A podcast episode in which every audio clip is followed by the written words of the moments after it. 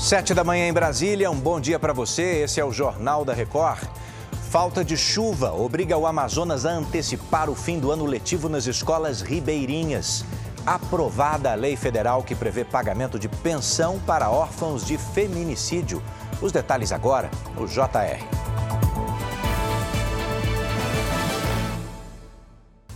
Oferecimento Consórcio Bradesco. Conquiste sua casa nova sem juros e sem entrada. O vice-presidente Geraldo Alckmin está a caminho de Manaus para avaliar a situação provocada pela seca no Amazonas. Vamos conversar com Vanessa Lima porque essa região vive uma estiagem histórica e terrível, né, Vanessa? Bom dia. Bom dia, Edu. É isso mesmo. Estiagem que atinge 58 municípios do Amazonas, além de Rondônia e Acre. E o objetivo da viagem é definir medidas para reduzir os danos causados à população, incluindo a liberação de mais de 130 milhões de reais para a dragagem dos rios e antecipação do Bolsa Família. A Alckmin visita a região a pedido do presidente Lula. Por causa da seca severa, o final do ano letivo nas escolas ribeirinhas foi antecipado para hoje, já que a dificuldade de locomoção de alunos e professores. Edu.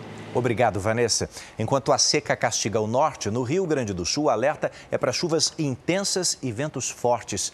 Nessa madrugada, a região turística das Missões, no noroeste do estado, foi atingida por tempestades de granizo. Olha só, há registros também em municípios como São Nicolau, São Pedro do Butiá e Garruchos o tamanho das pedras de gelo assustou os moradores. Em São Nicolau, mais da metade das casas teve telhados destruídos. As lavouras também foram afetadas. E atenção, porque crianças que ficaram órfãs por causa da violência doméstica vão receber pensão do governo federal. São os órfãos de feminicídio. Bruno Piscinato explica pra gente como vai funcionar essa lei que deve ser sancionada pelo presidente Lula, né, Bruno? Bom dia.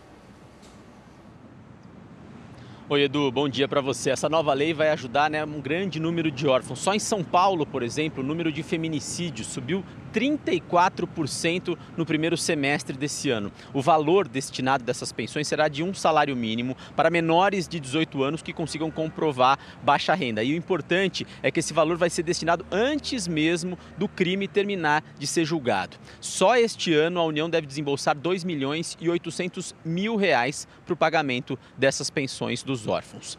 Edu. Obrigado, Bruno. Pelo menos 21 pessoas morreram, outras 18 ficaram feridas depois que um ônibus caiu de um viaduto perto de Veneza, na Itália.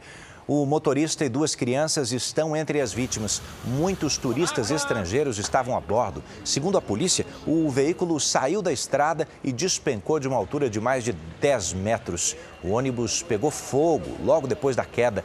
A causa do acidente continua sendo investigada. De volta às notícias da sua região, não deixe de ouvir o nosso JR 24 horas também aí na sua plataforma de áudio. Daqui a pouco, às 8h40 da manhã, tem Fala Brasil. Então, bora para a próxima.